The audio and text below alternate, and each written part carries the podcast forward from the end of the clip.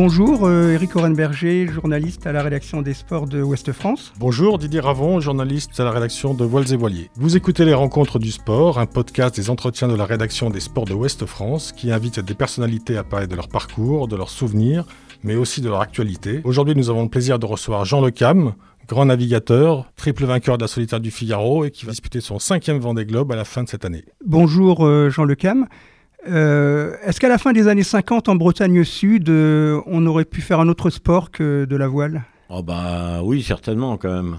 C'est-à-dire que euh, la voile c'est quand même un sport qui était n'était pas complètement, on va dire, qui n'était pas très populaire à l'époque. hein. Il est devenu de plus en plus, on va dire, mais bon, qui reste quand même un sport euh, qui demande des moyens, puisque les bateaux, euh, donc évidemment, euh, évidemment, le, le foot est, est quand même le sport le plus le plus connu et reconnu en France. Donc donc après, il y a d'autres, voilà, il y a d'autres d'autres sports qui sont qui sont possibles. Et pour vous, quelle a été le- la personne déterminante pour votre découverte de- du bateau, de la voile? Ah bah c'était mon père, ça c'est sûr, puisque il naviguait déjà, donc euh, ça m'a euh, ça m'a donné le le, bah, le goût à la, à la mer et à la navigation. Et il était en plus euh, compétiteur, donc euh, donc forcément, moi j'étais tout de suite dans la compétition dès le début. Parce que vous, plus que le bateau, c'est c'est la course, la vitesse qui, qui t'attirait. Euh, plus et il faut toujours plus plus. euh, oui, moi j'aime- bien, j'aime bien la compétition, j'aime bien la technique aussi, donc euh, euh, le voyage, la nature, donc euh, tout ça, tout ça avec la voile, c'est un sport qui qui, a tous ses atouts. Une des anecdotes célèbres que tu pourrais peut-être raconter, c'était une des premières sorties avec en guise de voile un parasol. Ah oui, ça c'était quand j'étais tout petit, hein. je devais avoir 5-6 ans, et puis euh, donc j'avais pas le droit forcément euh, de mettre une voile euh, sur un canoë, parce que les canoës à l'époque avaient euh, deux dérives latérales et puis une voile latine. Bon, et moi j'avais pas le droit de, mettre la voile de peur que je parte au large, donc. donc ce que j'avais fait, c'est que j'avais pris un parasol que j'avais caché que j'avais caché sous les bancs du, du canoë. Et forcément, un parasol, qui va imaginer qu'on peut faire une voile avec un parasol? Donc euh, voilà, un parasol, ça sert, à, ça sert à se protéger du soleil, de la pluie éventuellement, mais, mais pas en faire une voile. Donc je partais euh, contre le vent avec, euh, avec les avirons, avec la pagaie. Et je revenais euh, au portant en dépliant le parasol. voilà. Et en solitaire? Oui, Et tu avais quel âge il doit avoir 5-6 ans. C'était le côté débrouillard ou le côté inconscient? Oh non, non, je jamais. euh, Non, enfin, j'allais pas non plus euh, très loin. C'est ma grand-mère, quand elle me gardait, qui criait, elle me faisait honte, parce qu'elle criait sur la plage euh, comme une dératée. Et ça, et ça, ça, comme on dit, euh, à une époque, ça me foutait la honte. À 5-6 ans, quand on aime le bateau, on a des idoles déjà? Hmm, non, non, non, j'avais pas de. Pas d'idole, c'est venu après. Moi, j'ai continué. Voilà, là, j'étais. Attends, moi, j'étais sur la plage avec un canoë, donc j'étais pas non plus. euh, Si, après, à 8 ans, j'avais un vaurien. J'avais. T'as racheté le Vaurien de ta sœur, non ouais, c'est ça? c'est ça. euh, un connaisseur. Non, Et, non, c'est euh, pas un connaisseur, j'ai relu ton bouquin Ah tout oui, non, mais c'est vrai, c'est ça. C'est ça, donc euh, j'avais. Et là, bon, là, on avait commencé la compétition au Cap Cause, et puis euh, voilà, et à l'époque, il y avait Poupon, les frères Poupon qui gagnaient tout, euh, qui avaient un super avorien. Moi, j'avais un. Bon, un vaurien avec un en bois à l'époque, enfin un vieux, un vieux vaurien, mais bon, on, on se débrouille avec. À l'époque, la voile, c'était pas un métier. Est-ce que tu envisageais d'en faire toi plus tard ta profession? Ah, moi, j'ai jamais rien envisagé plus tard. Je l'ai toujours fait au fur et à mesure. Parce que, en général, quand tu fais des prévisions euh, sur du long terme, de toute façon, c'est jamais respecté. Donc, euh, donc, si tu fais des prévisions trop loin, tu, ne peux qu'être déçu. Alors que je dirais que faut, euh, voilà, faut monter les marches pas à pas et pas essayer d'aller sur le palier tout de suite. Tu, évoquais les frères Poupon, il y avait aussi la famille des Joyaux. C'est quand même étonnant de voir qu'au même endroit, il y avait autant de, personnes attirées par la voile, de personnes qui ont marqué un petit peu ce, ce milieu. Bah oui, oui, c'est vrai que on était, euh, nous, sur la même, euh, à la forêt Fouénan, donc, euh, et encore, même pas, on était pas au bourg de la forêt, on était, nous, côté plage, là, c'était, c'était un peu les renégats qui étaient à l'extérieur du bourg. Donc, donc, on était déjà des, gens écartés un peu. Et, et c'est vrai que bah, moi, avec Hubert, surtout, Hubert Desjoyaux, le frère de, de Michel, Bon, on a, on a navigué ensemble, on a monté le chantier CDK à l'époque, on a fait une partie de route ensemble. Euh, D'où vient ton surnom, le roi Jean? Alors c'est arrivé bien plus tard, mais euh, tu te souviens euh, à quelle occasion? Ça, j'ai jamais su exactement. Euh, je me suis toujours posé la question si c'était au Figaro ou si c'était en Formule 40. Parce que je me rappelle, un, gros titre en Italie où, qui était El, El Re Lago. Ça, c'était, et là, on avait, entre Lac Léman et Lac de Garde, on avait gagné euh, 9 manches d'affilée, je crois, en Formule 40. Alors, j'ai jamais su si c'était ça euh, ou c'était euh, le Figaro. Je sais pas. C'est peut-être un ensemble, hein, tout simplement. Et c'est un surnom qui te, qui te va bien? Bah, pff, Quand ça dure euh, depuis maintenant au moins 25 ou 30 ans, euh, bon, bah, c'est un fait, quoi.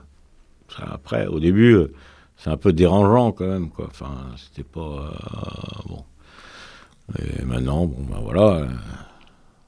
On sent que c'est dans les mœurs, quoi. Aujourd'hui, euh, le CAM, c'est le roi Jean, quoi. C'est c'est une Ouais, espèce d'appellation contrôlée, quoi. Ouais, ou alors, euh, ou alors c'est clac, clac, clac. C'est vrai. Parce qu'il y a des gens à l'arrivée du dernier Vendée Globe, ils me disaient même pas bonjour, ils me disaient rien du tout, ils me disaient clac, clac, clac. Et en plus, moi, je ne savais même pas que, que ça avait pris cette ampleur, le clac, clac, clac. Et ça, c'est des réactions qui sont assez étonnantes. Bon, c'est un, un côté très, très amical, très, euh, très gentil. Mais c'est- un côté surprenant, quand même. Peut-être que clac clac clac, on peut, tu peux répéter, rappeler un peu ce que c'était parce que c'était, euh, je crois que c'est quand tu te faisais des, quand tu filmais pendant ton dernier Vendée, hein, c'est ça? Ouais, c'est ça. En fait, c'était. euh, ça, ça arrive à tout le monde. hein. C'est-à-dire que.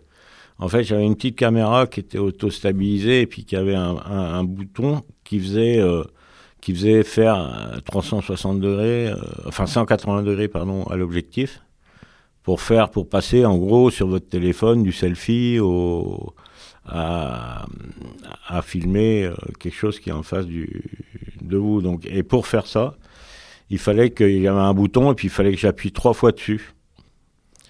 Et donc, forcément, mais ça, ça, ça c'est pour tout le monde, quand on, on associe le geste à la parole, forcément, euh, la, la- la possibilité de se gourer est moindre. C'est-à-dire quand tu fais clac, clac, clac, Ça marche mieux. si tu fais ça, tu, tu vas pas savoir forcément euh, combien de fois tu as bougé ton pouce, si tu veux. Alors que là, là tu le sais. Ça, c'est c'est des trucs mémotechniques qu'on fait, euh, mais que fait tout le monde, en fait. Et les gens, alors ce qui est terrible, c'est que les gens, au démarrage, ils pensaient que ma caméra, elle, elle obéissait à la voix. Donc ils pensaient, en fait, que quand je faisais clac, clac, clac, c'était que euh, la caméra entendait les clac, clac, clac et faisait un Et tournait. 180. Donc il y a tout, euh, voilà. Tu, as découvert la voile à une période où la communication était réduite à la portion congrue. Aujourd'hui, elle est omniprésente. Est-ce que tu prends du plaisir, toi, en mer, à, communiquer avec la Terre? Ah oui, moi ça a toujours été. euh, bah, quand tu es tout seul sur ton bateau, c'est vrai que c'est bien de, c'est bien aussi de, de partager avec les autres. hein. Moi je dis, moi je dis toujours qu'une histoire est belle que si elle est partagée par les autres. Sinon, euh, si on était, on partait des Sables d'Olonne pour revenir aux Sables d'Olonne pendant euh, 80 jours tout seul et puis euh, qu'on se regarde le nombril à l'arrivée, qu'on se dit bravo Jean, euh, euh, c'est pas mon truc. J'avais une question sur euh, Tabarly. Tabarly, ça a été un peu un de tes, je sais pas si on peut dire un de tes mentors, mais en tout cas, il t'a as, fait un, tour du monde avec lui, hein, si, je ne me trompe pas. Ouais. je me souviens d'une anecdote qui m'avait marqué. tu me dis si je me trompe, mais vous aviez chaviré dans une transat en double hmm. sur un de tes bateaux et, si je me souviens bien, tu l'avais, tu l'avais copieusement engueulé. Je me trompe ou pas? Et on, touchait pas au maître à l'époque. Enfin, je me souviens d'avoir lu ça dans, dans, un journal et ça avait marqué à l'époque. on ne touche jamais à un mythe. Voilà. Ça, j'ai appris ça parce que moi, quand j'ai fait mes débuts, j'ai couru avec euh, un peu euh, toutes les stars de l'époque, Patrick Morvan, euh, Eric Tabarly. bon, après, j'ai fait Florence Artaud, j'ai fait, un certain nombre de, de skippers très connus parce que à cette époque-là, quand tu débutes, faut surtout pas être connu parce qu'il faut pas faire de l'ombre aux gens qui vont t'embaucher. Il faut que tu sois bon techniquement. Donc on était des sortes de, mercenaires à l'époque, Laurent Bourgnon, etc. Et puis, euh, donc ça, j'ai appris qu'on ne pouvait pas toucher au mythe. On ne peut pas dire quelque chose d'un mythe parce que les gens ne l'entendent pas de toutes les manières. Donc ça, c'est quelque chose qui est, qui est acquis. Et euh, bon, ça m'a pas empêché de l'engueuler. Hein. Parce que déjà, quand je faisais le tour du monde, c'était moi qui allais le réveiller. Parce que personne voulait aller réveiller Eric. On était, donc c'était un tour du monde en équipage sur euh, Penduixis à l'époque, était baptisé euh, Euromarché pour l'époque. Donc c'était en 1981. Et donc, forcément, sur un équipage d'une douzaine de personnes, euh, quand il y a un problème, il faut aller réveiller Eric.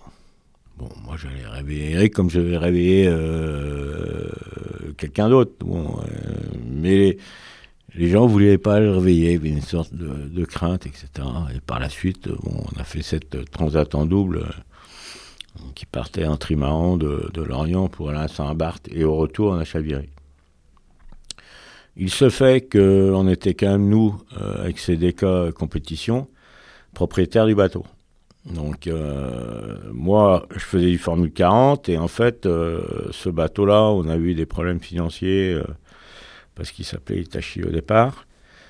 Et donc, il a fallu qu'on remonte un projet donc avec Eric sur Botin Entreprise à l'époque. Et au, retour, on chavire. Et là, voilà, donc quand tu chavires, tu as le bateau à l'envers, voilà. Et là, je lui dis, là, j'étais pas content du tout, quoi. Et là, il sortait à l'arrière du bateau la trappe de survie était sur le tableau arrière. Et il était prêt à se foutre à l'eau pour, euh, pour, pour revenir euh, vers le bateau. Et là, je lui dis, maintenant c'est bon, les conneries, ça suffit. T'arrêtes tes conneries. Parce que là, là pour le coup, on, pouvait, je pouvais le perdre. Parce que le bateau dérivant à 2 nœuds, 2 nœuds et demi, euh, s'il lâche le bateau, donc je lui ai passé un bout et on a sécurisé l'affaire. Et donc, euh, donc voilà, il faut savoir que, faut savoir aussi, euh, Eric m'avait sauvé la vie quand euh, sur donc Penduxis à l'époque, quand j'étais en train d'ouvrir un mousqueton d'un tangon avec des bras en câble, et en fait j'avais le, le Martin Breaker, un truc qui qu'on enfonce en fait dans une mmh. gâchette pour ouvrir le, le mousqueton. Et, euh, et, là, il m'a paralysé parce qu'en fait, j'avais, j'avais le bras qui est, de spi qui était. Euh, voilà. Et là, là j'étais mort. Si, si, si j'ouvrais le mousqueton, j'étais mort. Avec l'élasticité du câble. Vous êtes décapité, quoi. Voilà, c'est ça. Donc voilà. Voilà un peu les différentes histoires, entre autres, qu'on a pu avoir euh, avec Eric. Tu dis on ne déboulonne pas ou on ne critique pas un mythe. Est-ce que toi, tu tu as pensé que tu pouvais être un mythe aussi pour certains jeunes euh, navigants? Mmh, Non, moi, je suis pas un mythe. Moi. je suis euh, clac, clac, clac. Ouais, mais clac, clac, clac, il va faire son cinquième Vendée Globe, c'est quand même euh, le, record. Il y a Alex Thompson aussi qui va prendre le départ, mais cinq Vendée Globe consécutifs, c'est pas donné à tout le monde.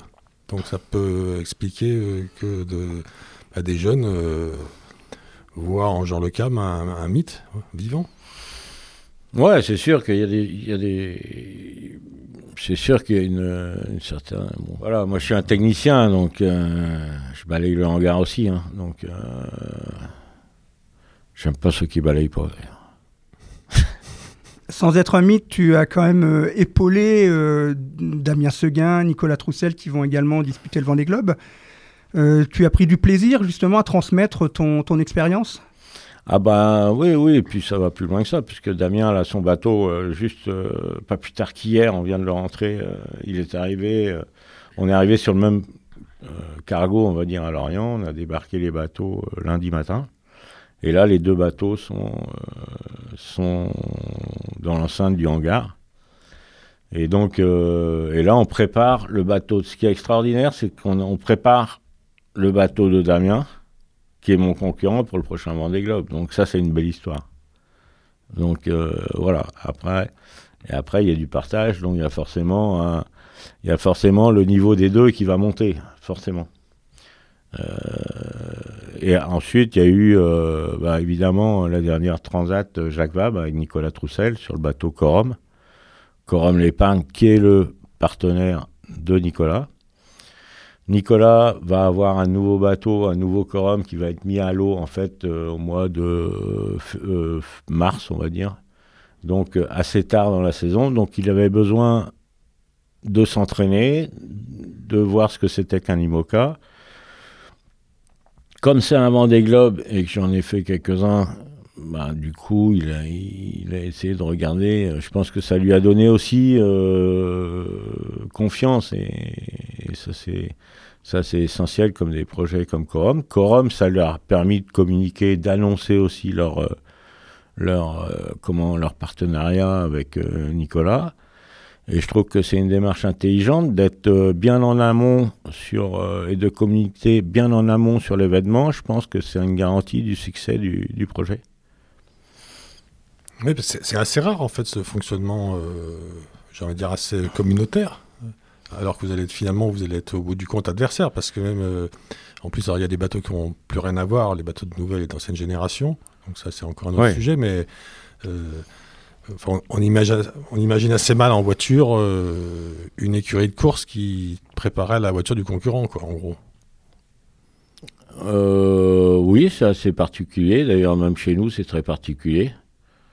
Mais euh, moi, j'aime bien faire des choses assez particulières parce que euh, c'est comme ça qu'on évolue et c'est comme ça qu'on apprend.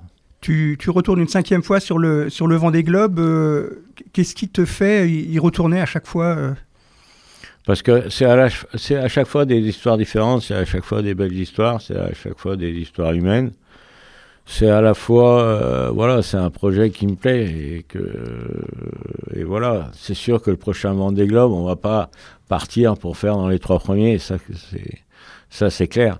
Mais on, y va pour euh, pour amener euh, des gens avec nous et pour faire notre compétition dans la compétition. Et moi, ma compétition sur le prochain Vendée Globe, c'est clairement de me bagarrer contre les bateaux à dérive et non pas contre les bateaux qui sont tellement différents de nous à foil. Donc c'est un parti pris. Et euh, moi, ça va être ma compétition. Et dans un Vendée Globe, de toutes les manières, il y a toujours des binômes. Euh, et c'est assez marrant. Le dernier binôme du dernier Vendée Globe, c'était Yann Eglès. On a navigué pendant un mois et demi euh, l'un contre l'autre.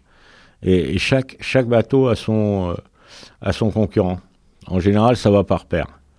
Il y a Jérémy qui était un peu isolé le dernier coup, puisqu'il y avait Alex et puis et puis Banque Populaire, donc euh, avec Armel. Et après, il y avait euh, Jérémy qui était un peu isolé, on va dire. Bah, son concurrent, en fait, son binôme à lui, il l'a, abandonné dans le Pacifique avec, euh, avec SMA. Et, et, donc c'est assez marrant. Donc à chaque Vendée Globe, c'est les binômes. Donc, donc voilà, nous, on va voir les binômes que ça va recréer, mais l'objectif, il est il est de, de, faire une compétition dans des bateaux qui ont à peu près les mêmes, euh, la même nature. De tes quatre Vendée Globe, est-ce que tu, est-ce qu'il y a un souvenir plus marquant qui sort comme ça, boum, tout de suite? Bah, euh, un souvenir marquant, c'est que euh, c'était le dernier Vendée Globe qui était le plus beau. Ça, c'est sûr. Euh, c'est pas un souvenir marquant, c'est un si, c'est un souvenir général marquant parce que c'était un Vendée Globe très difficile. Euh, et, et, le dernier Vendée Globe que j'ai fait, c'était quand même euh, une semaine de moins que quatre ans avant, quand même. Donc, euh, avec des bateaux de la même, de la même année, quand même. Donc, Donc voilà, après des, des, trucs marquants au Vendée Globe, il y en a des milliers et des cents. il y en a tous les jours presque. Après, il y a toujours celui qu'on aime bien, que les gens aiment bien entendre, c'est quand j'ai chaviré au Cap Horn et perdu mon, perdu mon maquille où je suis resté 19 heures dans de l'eau à, à, 4 degrés. Enfin, pas dans l'eau, dans une combinaison de survie, etc. Oui, oui tu as été euh, sauvé par un bateau qui n'avait pas de moteur et qui, a pété son mât le lendemain ou, le surlendemain, un truc comme ça bah, J'étais avec Vincent Rioux sur PRB, et donc euh, il me récupère, et, on casse un des outrigueurs, c'est une grande, une grande barre de flèche qui, qui tient le mât. Et, euh, ensuite, on allait, donc on repasse le on passe le Cap en double, en route pour Ushuaia, et, en montant sur Ushuaia, on démat. Et donc on finit, euh, on finit en fait c'est à Porto William, c'est Porto William, c'est au Chili. Donc on était dans les eaux chiliennes, donc euh, et ensuite pour aller à Ushuaia. J'avais une question. Euh, alors en revenant bien plus en, arrière, quand tu as commencé la compétition avec ton père sur l'Armagnac familial, si je ne me trompe pas, mmh, qui s'appelait mmh. Mervan, mmh. c'est ça? Alors je me trompe peut-être, mais j'ai le souvenir que vous étiez un équipage hyper euh, aguerri dans la brise. Oui, c'est vrai. Et que vous étiez quasiment les seuls à mettre le speed quand il y avait 30-35 nœuds en baie de Quiberon. Enfin, moi, je me souviens des mhm. speedors, les trucs comme ça. Euh, ça vient d'où? C'est que tu avais peur de rien. Enfin, toi, toi et, l'équipage, c'était que vous étiez euh, sûrement plus entraîné que les autres, que vous aviez, ça dans le sang. Enfin... Ouais, ça fait partie de notre culture.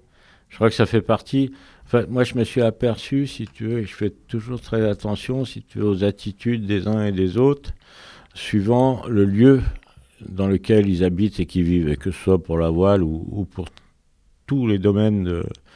Euh, les gens, en fait, la région et la, géographie, le lieu, euh, donnent un certain caractère aux gens, forcément plus que tout le reste. Forcément, quand tu habites dans un coin comme le Finistère, euh, déjà, il y a beaucoup de vent.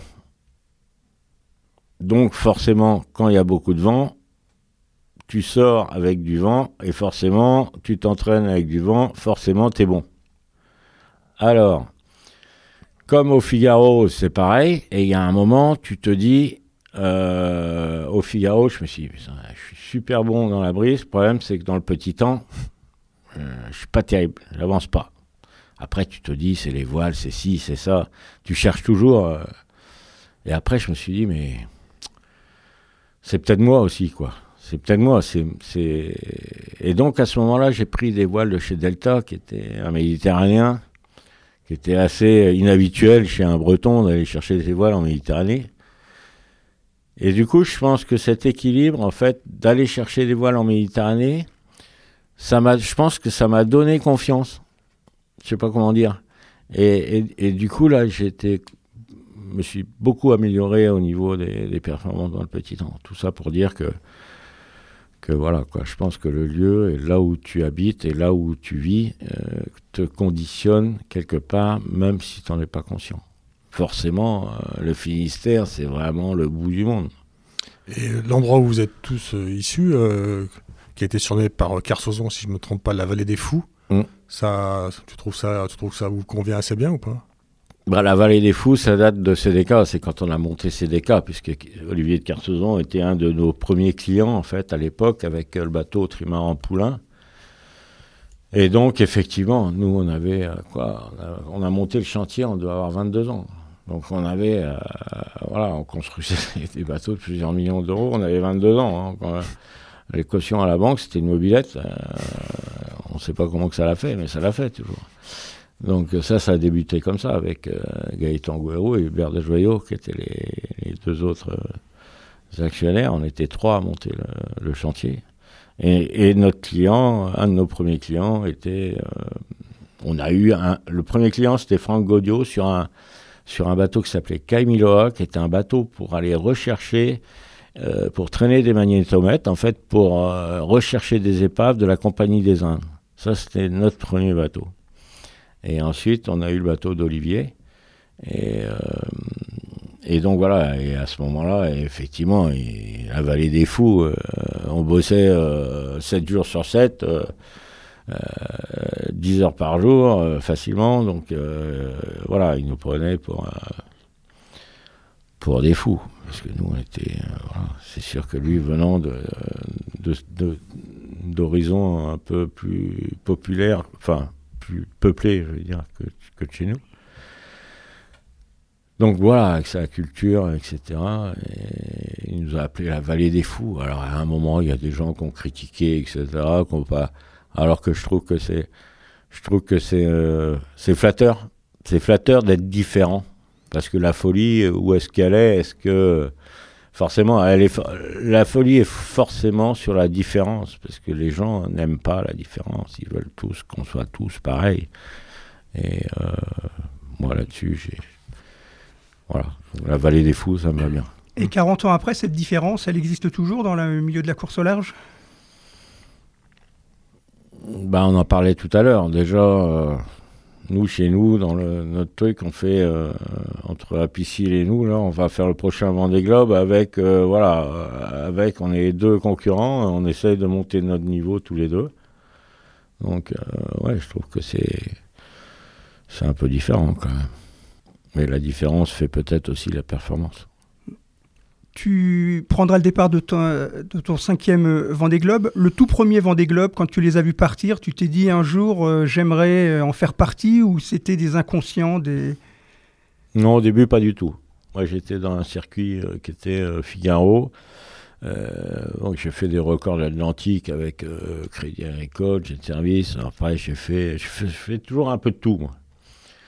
Après du Figaro, après voilà de l'hydroptère, entre autres, euh, enfin bon, un peu tout ce qui tout ce qui tout ce qui bougeait. Et puis euh, le Vendée Globe, non, parce que euh, à l'époque, il restait à l'envers les bateaux. J'aime pas un bateau quand il reste à l'envers. Alors l'histoire fait que je suis resté à l'envers après, mais mais les normes des bateaux ont évolué. Et donc et donc évidemment ce ne sont pas les coureurs qui ont eu gain de cause sur l'évolution euh, de la flotte, mais bien les assureurs. Donc on fait évoluer les normes. Et euh, quand les bateaux devenaient euh, quand même des bateaux stables, là j'ai dit pourquoi pas. Ça t'arrive d'avoir peur en bateau ou pas? J'ai eu peur une fois avec la route du Rhum, avec mon duel en, en trimaran, quand le bateau se disloquait dans le dans le golfe de Gascogne avec 60 nœuds de vent. Et là, oui, là, j'ai eu peur. Enfin, peur, c'est. Oui, là, j'ai vraiment peur parce que là, tu ne maîtrises plus ton destin. Donc euh, là, c'est vrai que quand tu sais pas dans la minute ou dans les heures qui viennent, qu'est-ce que tu vas. Euh, quand tu as le radeau de sauvetage qui est euh, prêt à dégainer sur le, sur le filet et que le bateau il se disloque, tu fais pas le malin, ça, je peux te garantir, c'est sûr. Par contre, quand j'ai chaviré, j'ai pas eu peur. Heureusement d'ailleurs, parce que je serais peut-être plus là. La Barcelona, qui est le tour du monde, qui est le vent, un peu le Vendée Globe à deux, euh, que tu as gagné avec Bernard Stam, si je ne me trompe pas. Euh, c'est un bon souvenir. C'était parce que toi qui parlais tout à l'heure de partage, euh, c'est quelque chose de sympa à faire en, double sur un tour du monde aussi? Ah bah là, c'était la première fois justement qu'on faisait un tour. Moi, en double, je faisais beaucoup de transat à G2R. Ça dure une vingtaine de jours, et puis voilà. Là, c'était quand même, euh, ouais, là c'était trois mois en double sur le même bateau avec euh, avec Bernardo. Donc, euh, ça, on va dire que bah, c'était avec Hubert, avec ce bateau-là, hein, avec le bateau que j'ai racheté depuis. Et donc le bateau s'appelait Poujoula. On on a passé des moments pas toujours faciles, mais des moments forts. Et depuis, on est copain comme cochon. Mais est-ce que ça t'est déjà arrivé de, avec un équipier de pas t'entendre et de garder que pas de bons souvenirs? J'ai toujours, j'ai dit tout à l'heure en préambule qu'on ne s'attaque pas au mythe. Donc, Joker. Merci Jean Le Cam. Bah merci à vous surtout et puis euh, c'est gentil de nous avoir invités. Merci. Merci Jean Le Cam et à très bientôt. Retrouvez cet épisode ainsi que nos autres productions sur le mur des podcasts et aussi sur notre application Ouest France. N'hésitez pas à nous mettre 5 étoiles si vous avez aimé ce programme.